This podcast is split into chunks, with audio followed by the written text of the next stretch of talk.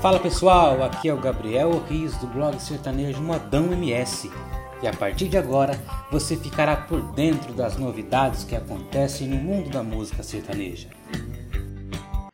O cantor Zezé de Camargo se desentendeu com o apresentador Rodrigo Faro através das redes sociais. O sertanejo fez um comentário dizendo que Faro vende até a mãe pela audiência, ou seja, que ele faz de tudo para aparecer. As trocas de farpas foram públicas e deu um belo mimimi na internet. Tiago, da dupla Hugo e Tiago, disse no seu perfil no Instagram que tem o desejo de fazer uma cirurgia de aumento peniano.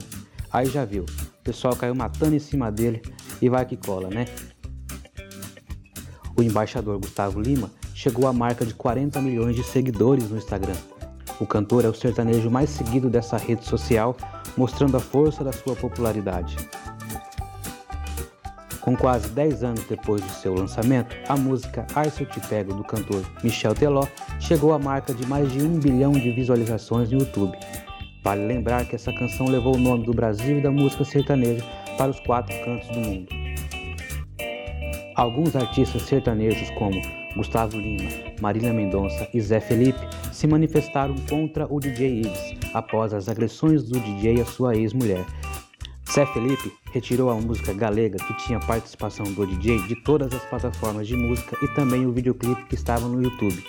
O DJ está preso em regime fechado em um presídio no Ceará.